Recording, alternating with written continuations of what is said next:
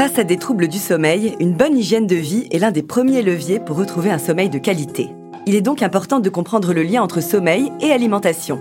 Alors, quel impact la nutrition a-t-elle sur notre sommeil? Quels aliments favoriser ou proscrire pour de bonnes nuits? C'est ce que nous allons voir avec notre experte Camille. Bienvenue dans Ma Santé en Poche, le podcast d'UPSA qui répond à toutes vos questions santé du quotidien.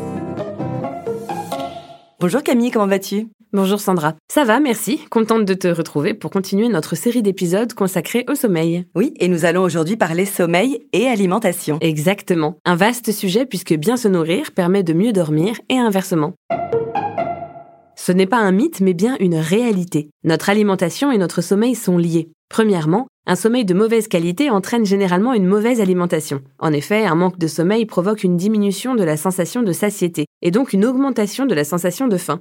En fait, pendant notre sommeil, notre organisme sécrète la leptine, une hormone qui permet de réguler l'appétit. Lorsque le temps de sommeil est diminué, le corps va donc sécréter moins de leptine au profit de la gréline, une hormone qui, elle, stimule l'appétit. Et lorsque l'on est fatigué, on a plutôt tendance à manger gras, sucré. Cela a donc un effet direct sur la qualité de notre alimentation. À l'inverse, est-ce qu'une mauvaise hygiène alimentaire favorise les troubles du sommeil? Oui, la qualité de notre alimentation, nous le savons, contribue au bon fonctionnement de notre organisme de jour comme de nuit. En effet, c'est dans les aliments que nous consommons que nous retrouvons les nutriments essentiels au bon fonctionnement de notre cerveau. Certains aliments favorisent le sommeil, en stimulant par exemple la sécrétion de sérotonine ou de mélatonine, deux hormones clés pour l'endormissement, tandis que d'autres aliments vont favoriser la production de dopamine ou d'adrénaline, et ainsi améliorer la vigilance et la concentration. Un régime trop gras, par exemple, peut modifier la sensibilité de l'organisme à l'orexine, une hormone qui stimule l'éveil et participe à l'envie de manger.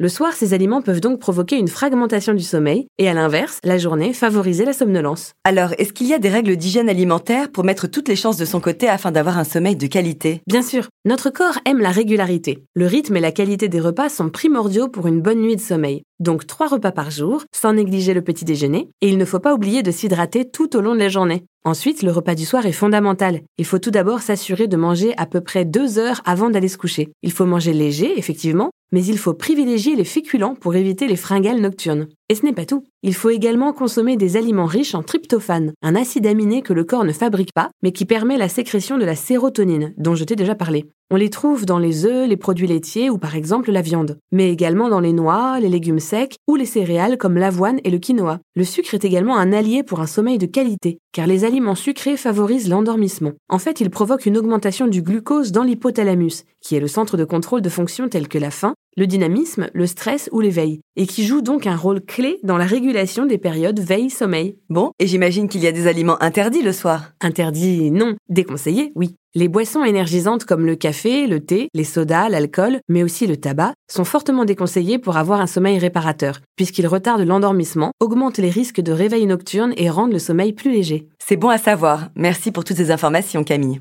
Si je résume, sommeil et alimentation sont intimement liés. Un mauvais sommeil réduit la sensation de satiété et donc favorise une mauvaise alimentation, tandis qu'une mauvaise alimentation privera le corps des nutriments essentiels à son bon fonctionnement et indispensables pour la sécrétion des hormones du sommeil. Bien manger pour bien dormir est donc primordial, et pour cela, il faut privilégier une alimentation variée, équilibrée et une bonne hydratation. Exactement, Sandra. Merci à toi et à très bientôt.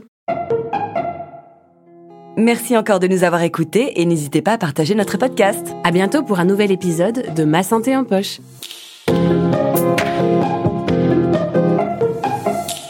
Ah, UPSA